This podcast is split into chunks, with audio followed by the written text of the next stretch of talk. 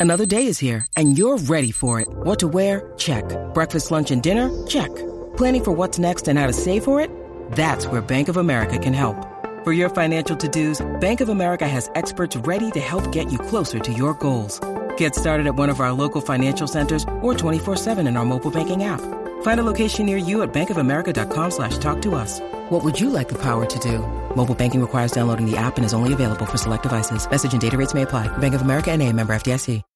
When you need mealtime inspiration, it's worth shopping Kroger, where you'll find over 30,000 mouthwatering choices that excite your inner foodie. And no matter what tasty choice you make, you'll enjoy our everyday low prices, plus extra ways to save, like digital coupons worth over $600 each week. You can also save up to $1 off per gallon at the pump with fuel points. More savings and more inspiring flavors make shopping Kroger worth it every time. Kroger, fresh for everyone. Fuel restrictions apply.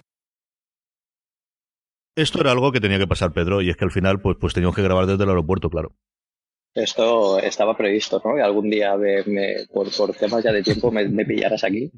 Y bueno, para que os ponga un poco en contexto a los oyentes, eh, ahora mismo estoy en la sala del aeropuerto de Barcelona eh, y bueno, pues intento ser lo más discreto posible porque aquí la gente está muy tranquilita muy seria tomándose su, sus copitas de vino y bebiendo y comiendo y estando tranquilos. Así que yo voy a ser aquí un poco el outsider, pero bueno, es lo que toca. Es lo que toca.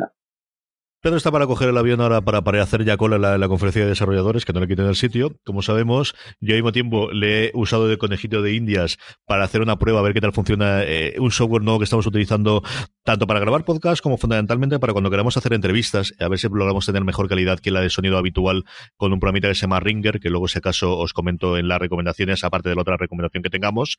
Eh, es un programa en el que, bueno, eh, como siempre vamos a empezar con nuestras noticias, y es que, bueno, en este parón que tuvimos desde desde, el último programa, por fin Apple ha lanzado iOS 11.3 y ya hay betas de la próxima versión con las dos partes gordas gordas que se quedaron detrás y que se han quedado fuera del 11.3, como es, eh, por un lado, la integración de mensajes global en todos los dispositivos de Apple, eh, que, bueno, que, que, que, al final se quedó fuera de, la versión definitiva, Pedro.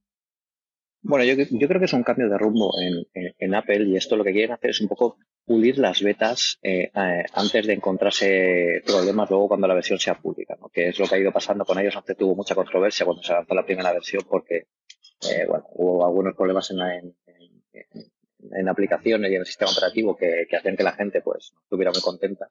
Y yo creo que aquí la fuerza que tiene que tener Apple es que ahora estás lanzando estas betas públicas precisamente para esto, ¿no? para que la gente pueda anticipar los problemas que vaya viendo, porque tú puedes tener a 200 testers pero nada mejor que contar con dos millones para que te vayan diciendo cosas, ¿no? Yo creo que es la mejor fuerza de trabajo que puedes tener antes de lanzar una cosa públicamente. Entonces, eh, ahora yo creo que Apple fue cauta, es una cosa que me parece bastante bien, porque eh, pueden ser los mejores en el mundo mundial, pero tienen que seguir siendo cautos porque a Samsung, que también son los mejores fabricando hardware y tal, les pasó lo de las baterías. O sea que en cualquier momento no hay que bajar la guardia. Y, bueno, pues sí, en la 11.4 ya está. Eh, yo ya la tengo instalada la beta pública y de momento funciona todo razonablemente bien. O sea que Sí, esto que estáis oyendo de fondo son cosas de la sala, no es cosa de la vida pública.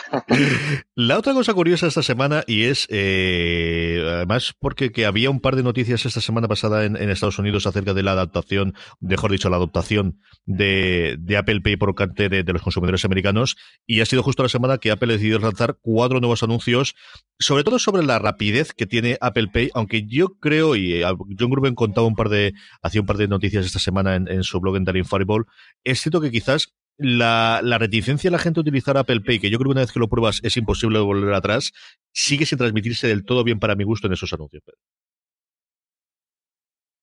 Mm, es que es difícil, ¿no? Eh, ¿Cómo comunicas la, que la cotidianidad eh, o cotidianeidad eh, que te proporciona Apple Pay es algo que se puede mostrar en imágenes? Yo creo que es algo más que se tiene que probar. Yo recuerdo que cuando lanzaron Apple Pay vez que se anunció en una keynote, em, bueno, me pareció una cosa interesante, pero no le vi tampoco como algo que me fuera a atraer o que fuera a utilizar todos los días tanto como lo estoy usando ahora.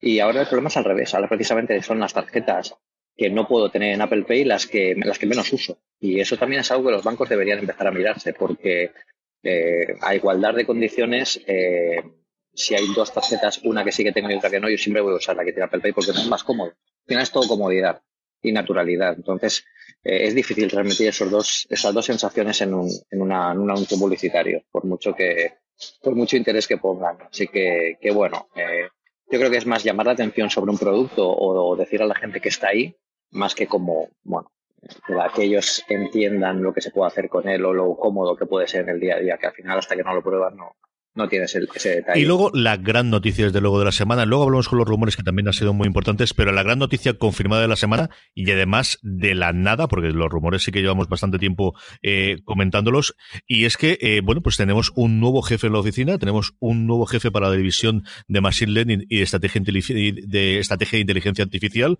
una de las 16 personas únicamente en Apple que va a reportar directamente a Tim Cook, y es ni más ni menos que John G. Andrea, que era el jefe de inteligencia artificial de Google, pero también era el jefe, que esto no se renaza en otros sitios, de búsqueda, que al final sigue siendo lo que le da de comer a todos los trabajadores, en su gran mayoría todavía a día de Google. Eh, se anunció que dejaba la compañía y al día siguiente se anunció que era eh, Apple que lo fichaba y este sí es un puñetazo firme encima de la mesa de al menos hemos intentado encontrar la mejor persona que puede hacer esto y la persona que además ya tiene la experiencia de llevar un equipo muy grande de personas a dedicarse a lo que puede ser bueno, pues una de las partes fundacionales de, la computación en los próximos 5, 10 o 15 años. Yo, creo que eh, ellos ya conocían la trayectoria de este hombre en el pasado, creo que ha hecho un trabajo increíble en Google. Em, y, realmente, como tú dices, son dos trabajos. Uno por, es el, jefe que dirige la división de Machine Learning y estrategia de, inteligencia artificial, y el jefe de búsqueda, que en su momento quizás fueran dos áreas separadas, pero que al final han tenido que converger por, por razones obvias, ¿no? la inteligencia artificial se empieza a aplicar en todos los ámbitos de, del mundo tecnológico y es algo que, que bueno, eh, que Google seguro que echará mucho en falta, pero tiene mucho más talento también en la compañía para, para, para hacer este trabajo. Y aquí lo que hará él dentro de Apple es dar un paso más. Ya no se trata solo de buscar cosas o de, eh, o, de utilizar estos motores de aprendizaje dentro de, de, un buscador de los productos de Google, sino quizás bueno, pues evolucionar Siri, que es algo que si lo han contratado para eso, para perfilar cosas en Siri, ya van un poquito tarde, porque ya Siri ya se, empieza a quedar em, mm, bastante atrás con respecto a la competencia. Entonces, em, si él ayuda, aunque sea a dirigir la división que ahora mismo eh, está evolucionando Siri, o a lanzar nuevos productos con Siri o por nuevas eh, formas de, trabajar más, eh, más útiles. El otro día un compañero me, me comentaba que con, con el asistente de Google le preguntaba el partido cuándo va a jugar el Boca Juniors porque el es argentino y te lo decía al instante cuándo, cuánto, cuánto había quedado la última vez y tal. Y conseguir eso todavía le cuesta, ¿no? Parece que no hayamos evolucionado desde que salió del 4S o con pasitos muy pequeños y la competencia va muy rápida. Entonces, esto es muy importante. Yo creo que también que se haya hecho público de esta forma también es un poco la forma de Apple de llamar la atención, decir, ojo, sabemos que estamos en esto eh, con mucho campo de mejora, pero es algo que vamos a cambiar porque estamos haciendo fichajes para este sentido. Y desde luego, este fichaje yo creo que no podrían hacer en el mundo nadie que tuviera tanto repercusión mediática como él y que fuera tan importante para la compañía porque ya conoce lo que es trabajar en una compañía de las características de Apple eh, estando antes en Google. O sea que va a venir, van a venir cosas interesantes con él. Seguro que lo vemos antes de lo que pensamos. Rumores, rumores, el gran rumor de la semana, eh, lo vamos a comentar después en el tema de la semana, porque además eh, Pedro escribió un artículo eh, espectacular en, Apple Esfera sobre ello, y es el posible cambio de rumbo y dejar atrás los procesadores Intel en el escritorio e irnos a, bueno, pues a, chips propios eh, generados por, por Apple. Ya es algo que hemos comentado varias veces, pero sobre todo a partir de un reporte de Bloomberg de esta semana se ha vuelto a extender esa, esa espita. Pero sí que tenemos otra cosa que comentabais también en Apple Esfera, y es, bueno, a dónde va los próximos modelos de iPhone y eh, comentabais cómo es posible que esté experimentando, por un lado, con gestos no táctiles, con gestos que directamente eh, puedan entender el nuevo teléfono y con pantallas curvas, que acuérdate que esto fue algo que cuatro o cinco años estuvo muy en boga de que los nuevos eh, teléfonos irán a pantallas no curvas y, se volvió a abandonar y parece que vuelve a resurgir un poquito el, invento. Yo creo que la, idea de Apple de las pantallas curvas es distinta a la que tiene el resto de compañías. como tú dices, cuando esto se empezó a hablar y Samsung empezó a sacar los, los primeros Galaxy Edge y todos estos modelos que también otras compañías han, han, han, imitado, eh, es más casi para poder utilizar estos bordes para hacer cosas. ¿no? Eh, yo creo que Apple la idea que tiene es de eliminar completamente los bordes de esta forma. es un, es un, es un tema de fabricación. Em, eh, mm, dudo bastante que Apple utilice los bordes de las de los, de los nuevos terminales como para poner cosas como eh, ponía Samsung que ponía reminders y ponía botones, que al final era un lío para cogerlo con la mano. Pero sí que lo puedo utilizar Apple en el tema de diseño industrial, que es donde eh, sería muy potente. Y esto es tan fácil pensarlo como que si tenemos algo que es todo pantalla y todo se puede convertir en una pantalla, es mucho más fácil integrarlo que si tienes que conseguir una pantalla, aunque sea con bordes mínimos, que además tiene que estar incrustada en un marco. Siempre van a haber marcos. la forma de quitarlos por completo y hacer que todo lo que ves en, frontalmente sea, sea pantalla sin ningún marco es tener estas pantallas curvas. Y yo creo que va más por ahí que por otra cosa. O incluso, eh, porque aquí se habla mucho del, iPhone, pero yo creo que también tiene cierto sentido que esto empiece a funcionar, por ejemplo, en el, en el Apple Watch, con algún modelo que sea ligeramente curvado, también con este mismo efecto de, de perfil infinito o para, para correas que tengan mini pantallas, eh, bueno, eh, incluso para HomePod, ¿no? Podemos imaginar un HomePod del futuro con una pantalla curva que rodee toda la estructura superior. Eh, yo creo que es algo que, que, Apple debe estar ahí investigando y seguro que vamos a sacar, bueno, que se van a, van a salir productos que, que no sea todo lo que todos tenemos en mente, ¿no? El típico Galaxy Edge, sino algo que, utilicen más para a la hora de diseñar nuevos, nuevos dispositivos. Es muy interesante también, por cierto, el tema de los gestos no táctiles. Eso lo eh, yo. Sí, exactamente, porque fíjate, en, el iPhone 10 el hecho de desbloquear la pantalla sin, sin, sin tocarlo parece una tontería. Yo sé que la gente que lo tenéis lo, lo entenderéis, la gente que no lo habéis probado aún, eh, es una maravilla mirar el móvil y que directamente se desbloquee. Les parece que sea cosa del futuro. Y ver las notificaciones igual. O sea, es muy cómodo. Es mucho más cómodo de lo que parecía en un principio cuando se quitó el, famoso Touch ID. Que ahora ya el Touch, ID, cuando vamos a, volver a algún móvil que lo tiene, me parece un poco incluso del pasado, ¿no? Volver a tocar la, huella para poder desbloquearlo. Y el tema de, de los gestos eh, puede ser muy interesante no solo para, para abrir aplicaciones o para utilizar aplicaciones, sino también para, para dentro de esas aplicaciones para poder eh, eh, sacarles un lujo más cómodo. Por ejemplo, una aplicación de lectura de libros en el que se pase la, se pase la hoja cuando la, eh, la vista ya llega al final de la página. Cosas así que, bueno, que son usos que serían casi de ciencia ficción, pero vamos, sería la misma ciencia ficción que cuando hace tres años nos dijeron, nos, anticipábamos que eh, hoy vamos a desbloquear el teléfono con la mirada. O sea que todo, todo puede llegar. Indudablemente, desde luego que sí. Y luego, con nuestro video rincón, antes de que vayamos con el tema de la semana, eh, el New York Times sacaba la semana pasada una especie de recopilatorio de todos los pasos que ha estado dando Apple en el mundo visual y con su nuevo servicio.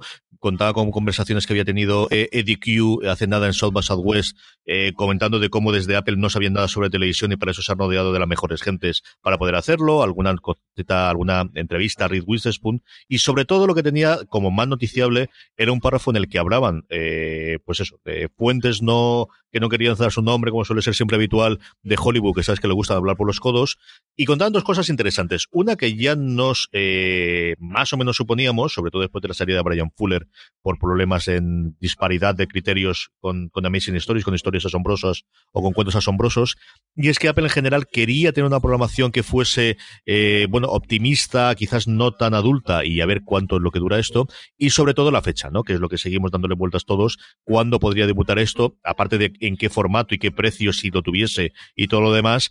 Y ellos hablaban de entre marzo del 2019 y verano de eh, entre marzo y verano del año que viene, que a mí me parece demasiado tiempo para seguir manteniendo todo esto en secreto, pero al final, bueno, quieren tener la infraestructura y sobre todo yo creo que la otra cosa, y aquí enlazamos con la otra noticia, y es que con 11.3 eh, es cierto que a nosotros nos ha llegado, pero la aplicación TV, la aplicación televisión que tienen, desde luego en los dispositivos móviles y también en el Apple TV, eh, ha roto las fronteras americanas tradicionales y ha llegado a México y Brasil.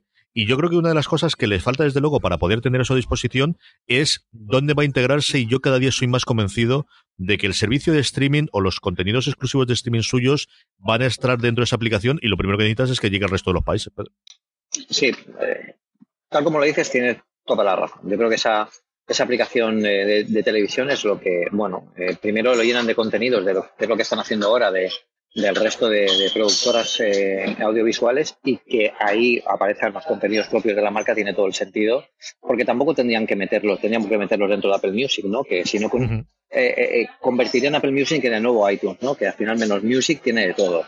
Em, yo creo que es una buena idea, yo creo que también tiene que expandirse a otros países, pero es cierto que todo lo que tiene que, llegar em, a nivel de, cambios en, en, programación, en salir a otros países, eh, es muy complejo, tú lo conoces bastante bien por fuera de series, el tema de certificación, de licencias, de permisos, eh, es complejo y la aplicación está, yo creo que al final, eh, aunque como tú dices salga finalmente a mediados del año que viene, que tiene toda la pinta que va a ser así porque es bastante complejo todo el tema, no depende solo de ellos y es algo que a Apple le suele le toca las narices bastante, sí que es posible que lo anuncien en la keynote del, del iPhone de este año, en septiembre. Eh, que anuncien el servicio o cómo será o cómo se, publicitará en el futuro. Y yo creo que esto merecerá una keynote eh, propia, junto con quizá una nueva versión del iPad o algo así, que también tendría sentido. Para ver los nuevos contenidos, tenemos este iPad con el diseño del iPhone 10 o del iPhone que toque en aquel momento. Em, pero bueno, va a tardar un poco y, y lo que es importante que se están rodeando del conocimiento necesario. Esto no es como cuando lanzaron el iPhone, que no eran expertos en móviles, pero sí en tecnología y en, saber cómo ofrecer esas herramientas a la gente, eh, cómo, cómo ofrecerlas de forma natural. Entonces, aquí en este caso, el conocimiento, el expertise, el, how-to de, la industria del cine, eh, está bien que, lo aporten quienes realmente tienen experiencia en esto para que Apple eh, pueda darlo todo desde, desde el principio. O sea que de momento esto va lento, pero parece que va por buen camino y como hemos hablado antes con las con la salida de, las, de la nueva versión de iOS, eh, lo están haciendo de forma eh, muy pensada, es una cosa que me gusta bastante porque ellos no necesitan llegar los primeros, pero siempre han sido los que definen un poco todo y es el, el motivo de que quizá lo esté haciendo así. Yo, eh, la verdad es que mi idea sobre el servicio va evolucionando bastante a lo largo del tiempo, con eh, yo creo que cada vez más va a un modelo parecido al que tiene Amazon de intentar ser tu ventana a tu servicio de entretenimiento audiovisual. Creo que ahí el gran problema que tienen y, el que puede decantar la balanza que eso siga adelante si Netflix mm, permite que se integre dentro de un servicio externo, que era una cosa que a mí me lo dices hace cinco meses, te digo es totalmente imposible, Netflix siempre va a controlar la experiencia de usuario, pero ya han anunciado que en Sky, en Inglaterra, van a hacerlo, que van a integrar los eh, contenidos de Netflix dentro de la propia plataforma de Sky, no como un sitio independiente, sino de inicio eh, a la misma par, y hay rumores muy fuertes desde ahora se han caído un poquito, pero hubo rumores muy fuertes hace cuestión de un par de meses de que se iba a hacer lo mismo con Movistar Plus. Entonces, si Netflix, eh, para sobre todo de crecimiento, cree que esa puede ser la estrategia, yo creo que exactamente igual entrará en Amazon y entrará en un posible televisión de Apple eh, a, medio plazo, ¿no? Y yo es una cosa que llevo tiempo dando vueltas a la cabeza, a ver si me, algún día eso me siento es escribirlo y sobre todo le creamos un gran angular o volvemos a crear un sitio de donde estamos a día de hoy, igual que lo hicimos hace cosa de medio año, de donde está entonces el servicio de, de, contenido de audiovisual de, de, Apple. Este el video rincón y como os decíamos antes, eh, teníamos eh, un rumor muy muy fuerte que tiene toda la pinta de que esto va adelante. Y ya no es que tengamos esos rumores, que Pedro incluso se ha atrevido a dar un posible timeline, un posible línea temporal de cómo se puede hacer esa transición, que es la que yo creo que es totalmente imposible que se eche la marcha atrás. Precisamente por lo mismo que comentabas tú hace un segundo, ¿no? De esto de no depender de ellos mismos les toca las narices. Y después de la grandísima y buena experiencia que están teniendo con el diseño de los chips para esos dispositivos móviles, el que en un momento dado eh, los dispositivos de escritorio cambien de Intel a unos eh, internos, eh, es una cosa que yo creo que es totalmente imposible que no sea así. Bueno, desde luego esto ya no, ya no hay un paso atrás, ¿no? Era, era algo que veníamos hablando durante muchísimo tiempo porque tenía que pasar tarde o temprano. Y es que aquí Apple ya nos ha ido dejando pequeñas miguitas de pan durante muchísimo tiempo, ¿no? El, ese chip ARM que controla ciertas, eh, ciertas peculiaridades del iMac Pro en, el último modelo que han sacado el año pasado. Eh, eh, ese anuncio de, Gurman en Bloomberg, que fue en diciembre, a final de diciembre de, 2017, donde ya nos decía, oye, mm, eh, iOS, las aplicaciones de iOS se van a poder ejecutar dentro de macOS en la próxima versión del sistema operativo. Eso, aunque realmente, bueno, eh, es algo que se puede hacer de cierta forma con, actualmente con emulación, más adelante en el futuro sí que podríamos ver una convergencia, ¿no? Y aquí es la parte interesante de esta transición. En las otras transiciones se, solo existía un sistema operativo, que era macOS 10, y aquí tenemos dos y, uno a otro parece que en ciertos momentos empiezan a ser excluyentes. Entonces, Apple, eh, el objetivo que tiene un poco con todo esto, yo creo que es conseguir un único sistema operativo que pueda ejecutarse en todos sus dispositivos, pero no eh, con la idea que tuvo en su momento Windows. Eh, es más, cada dispositivo tiene sus peculiaridades. macOS ahora mismo no está preparado para una interfaz táctil, por lo que, bueno, por eso no tenemos Macs con interfaces táctiles. Pero si el primer campo de batalla es llevarte aplicaciones de iOS a, a macOS, ya tendrás, bueno, estas aplicaciones ya están preparadas para el mundo táctil. No descartaría ver en el futuro algún tipo de nuevo producto. Ya me sorprendería incluso que fuera un Mac, porque los Mac tal como los conocemos, está claro que van a evolucionar algo distinto. Em, sí que es cierto que en algún momento del futuro podríamos ver algo con pantalla táctil que pudiera ejecutar eh, estas aplicaciones de iOS y que la propia interfaz de macOS fuera más eh, touch friendly, o sea que, que, la pudieras utilizar con el, con el dedo también de forma, de forma más sencilla, incluso con Apple Pencil. Pero ahí tendremos que ver qué diferencia macOS de iOS. Y eso es el, eso es un, eso es un buen, eso, da para artículo, como dicen, como decimos Apple Espera. lo que sí que está claro por lo que comentas es que todo este engranaje y luego la línea temporal que tú haces de en qué fechas eh, podría entrar, no solamente el cambio de hardware, sino esa adaptación a software, ese mítico mazapán o marcipán que teóricamente se desvelaría en la conferencia de desarrolladores y que unificaría un poquito, sobre todo, todo el desarrollo en, los dos sistemas operativos eh, de Apple a día de hoy. Mm, claro, es que aquí eh, yo comentaba en el artículo, que es un artículo me, me, encantó escribir porque en la época en la que se hizo la última transición a procesadores Intel, Apple Spera no existía, eso fue en 2005, y Apple Spera apareció en 2016, eh, perdón, en 2006, 2016 no, ya es un poquito más.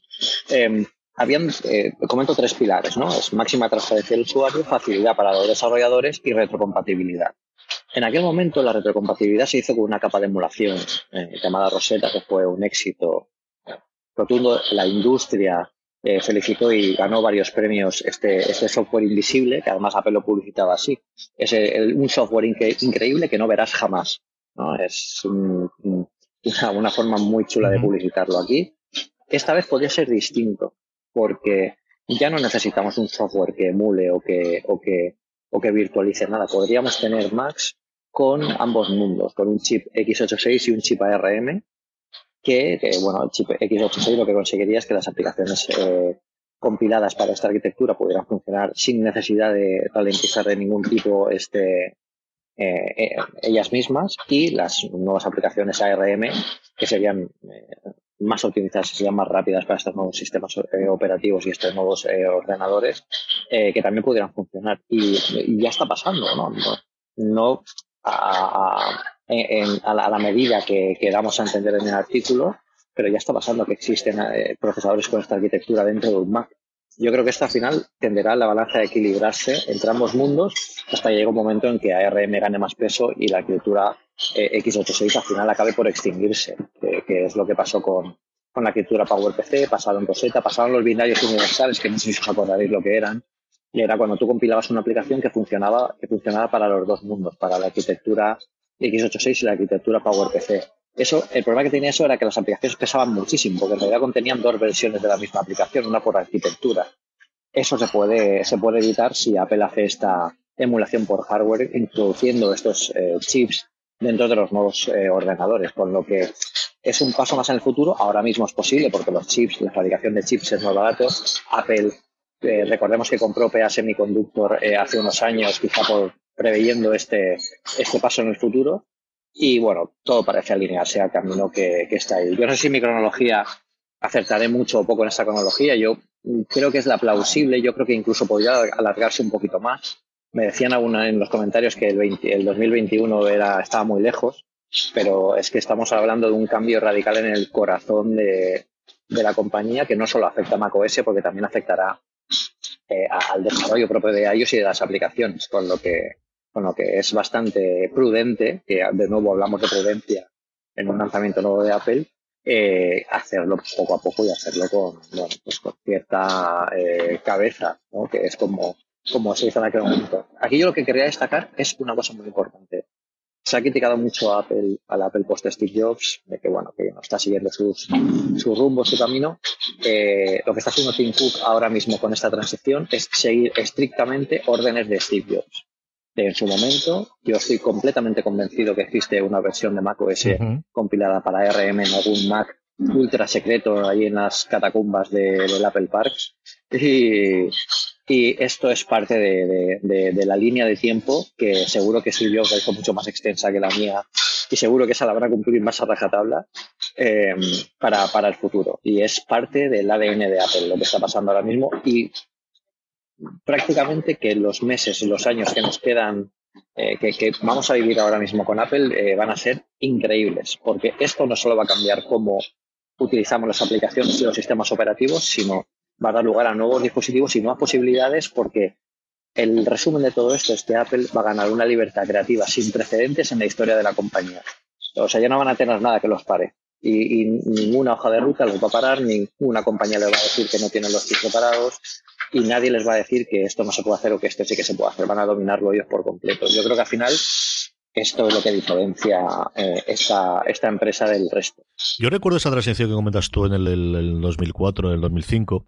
Y yo tuve el, yo tenía un Mac de creo hace un par de años aproximadamente, un, vamos, entonces el, monstruo que había 17 pulgadas portátil, que es el que utilizaba, porque eran unos mundos en los que no existía Dropbox ni existía nada más, y me era mucho más cómodo llevar para arriba y para abajo el, el mismo ordenador y poder trabajar en el despacho y en casa con él.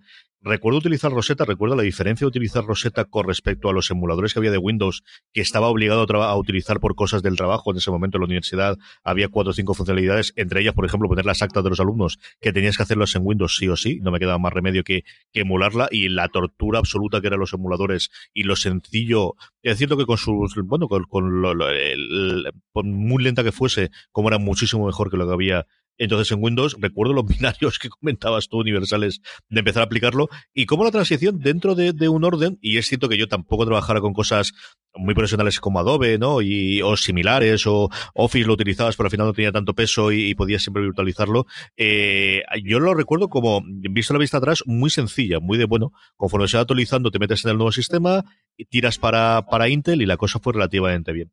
Yo de la línea temporal del artículo, y creo que es un artículo que tenéis que leer todos si no lo habéis hecho ya, eh, lo normal es que uno se fije en la ficha de junio de 2019, que es la que tú estableces para el primer ordenador, pero yo creo fijarme en una más cercana, que es la anterior, que yo creo que, y en eso coincido contigo, es la que te puede dar el paso de, sí, en un año solo tenemos funcionando, que es qué capacidades tiene el, nuevo procesador que presenten con eh, el iPhone en septiembre del 2018. Ya llevamos mucho tiempo en los cuales los procesadores que están metiendo en los dispositivos móviles son más capaces que muchos de los portátiles que tienen y yo creo que si el nivel de, evolución, el de crecimiento del de septiembre del 2018 es muy, muy superior, es un paso definitivo a sí. Y el año que viene lo tendré ese portátil.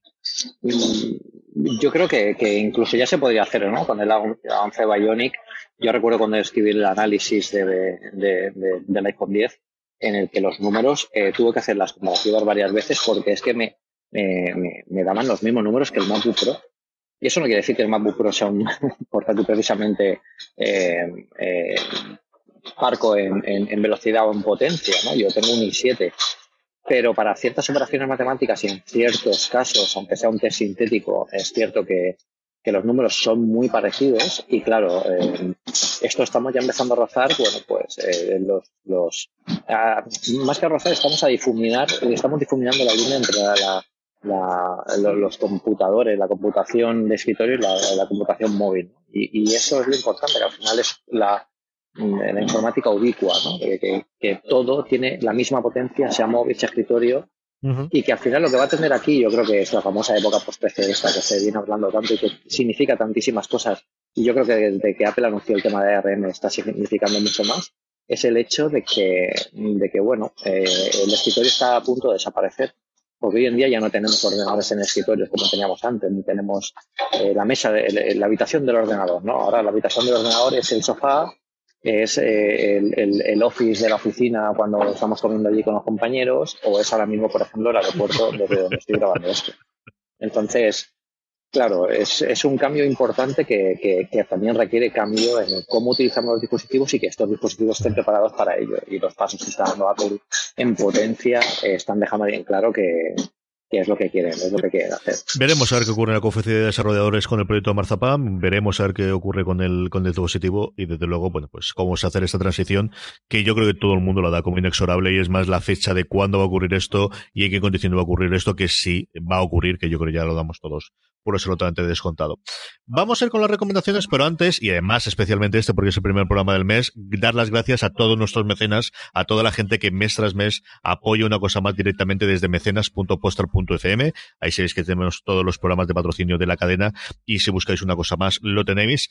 Eh, gracias a nuestros 12 mecenas actuales, incluidos a todos aquellos que se han juntado a Loradma, a Don y a Dimas, que se han unido el, este último mes. Así que gracias a ellos, junto a José María Bernach, a Gonzalo Htepal, a A Corcumán, a Josu, a Naveta, a Desan-05 y a Javi Losana por, eh, por apoyarnos y si queréis sumaros a ellos y permitir, bueno, pues que podamos seguir haciendo una cosa más durante muchísimo tiempo, sea en el en el aeropuerto, o sea en casa, o sea donde sea, eh, ya sabéis, mecenas.postal.fm. También sabéis que nos podéis ayudar de una forma muy sencilla y es la próxima compra que hagáis en Amazon España. Si entréis desde amazon.postal.fm, amazon.postal.fm, en vez de la forma que habitualmente lo hagáis, a vosotros la compra os costará lo mismo y a nosotros nos estaréis ayudando indirectamente. Eh, y como os decía antes, es el primer programa del mes, así que hay que hacer el sorteo del pasado mes de marzo. Tenemos a 10 de nuestros mecenas que están en el nivel de 5 euros que pueden optar al premio. Yo he hecho aquí un random, como no sabía si Pedro iba a poder hacer el random.org, lo he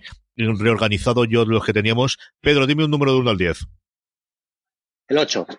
El 8 es Corcumán. Así que mm, felicidades a Corcumán que ha ganado la funda de Salves Pass para el iPhone 10 de 12 South que eh, sorteábamos en el mes de marzo y en el mes de abril. ¿Qué es lo que sorteamos, Pedro? Pues en el mes de abril tengo una, una funda para que todo no sea, ¿no? Hay gente que, que, todavía no se ha pasado al iPhone 10 y todavía tenemos gente con el iPhone 7 Plus o el iPhone 6 Plus eh, tengo una funda original de Apple eh, de silicona blanca muy chula, completamente nueva, porque la usé prácticamente para hacer fotos para el análisis del, del iPhone 7, que va a ser lo que, lo que sorteemos eh, este mes. Pondremos las fotos, como siempre, en las notas del programa, que ya sabéis que lo tenéis en vuestro reproductor de podcast si es capaz de hacerlo, y si no, siempre, siempre, siempre en postar.fm. Hoy no tengo las preguntas de los oyentes, porque ha sido un atraco a mano armada que le he hecho a Pedro para grabar antes de cogerse el avión, y, la verdad es que se me ha pasado al final hacerlo, pero sí voy a recordar que tenemos nuestro grupo de Telegram donde, bueno, diariamente siguientes personas hablan todos los días eh, sobre el mundo de Apple y un montón de cosas de tecnología más.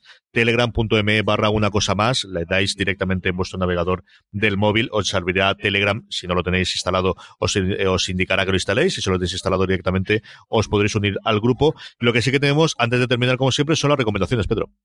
Sí, yo, esta semana tengo una, una, recomendación que, bueno, es algo que seguro que conocéis, que es un teclado, es SwiftKey. Eh, yo durante muchísimo tiempo he usado el, el Gboard este que sacó Apple, que me gustó mucho porque combinaba de forma bastante inteligente el tema de los emoticonos, los emojis, y bueno, funcionaba bastante bien. Eh, SwiftKey lo había probado alguna vez y me había gustado, lo que pasa que lo, lo veía demasiado engorroso a la hora de utilizarlo.